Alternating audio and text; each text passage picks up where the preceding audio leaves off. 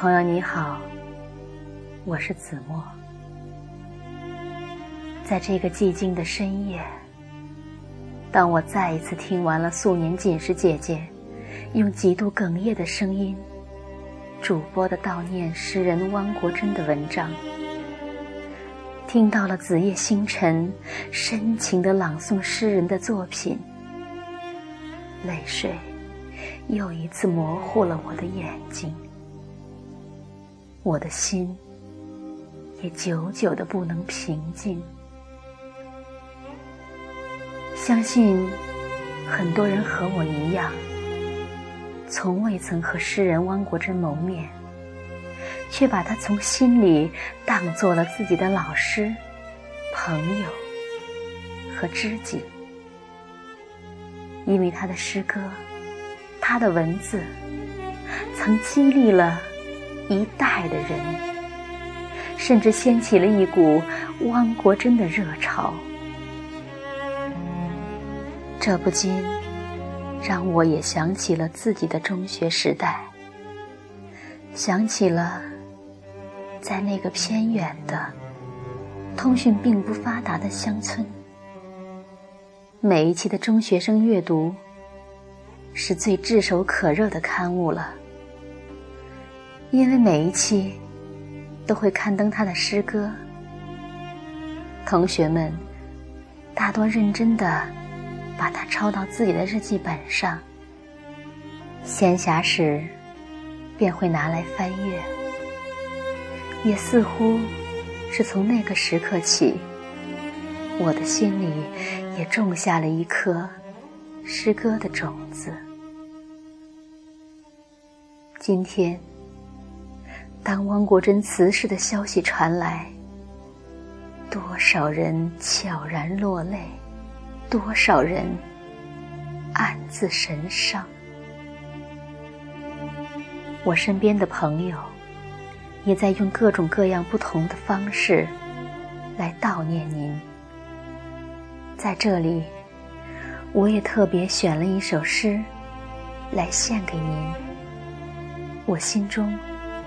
永远的汪国真，愿您一路走好。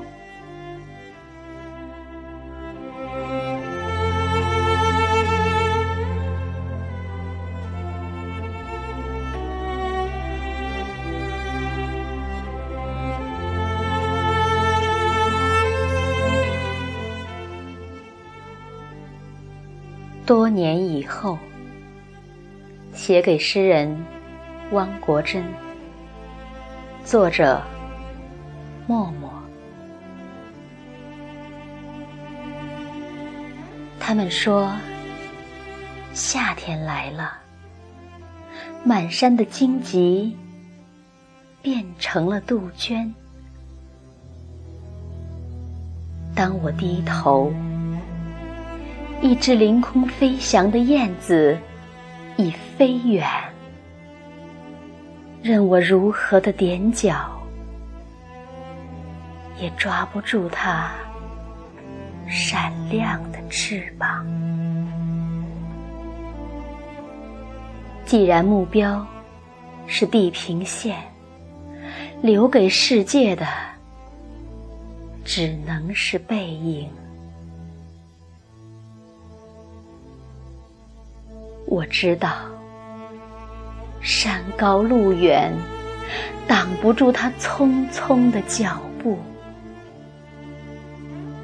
他把自己扔得如此之远，以至于下个世纪才被人们接住。一个声音果然从山顶传来。他们说：“春天走了，风吹向我，把清香留在我脸上。当我抬头，我再也找不到它清亮的。”藏在方框眼睛后的纯真的眼。如果你真的走了，我又怎能将你挽留？可那又怎样？多年以后，有人在月下走向银色的沙滩。打捞海面遗落的诗句，经过海水的一再发酵，它们已成为了独家的珠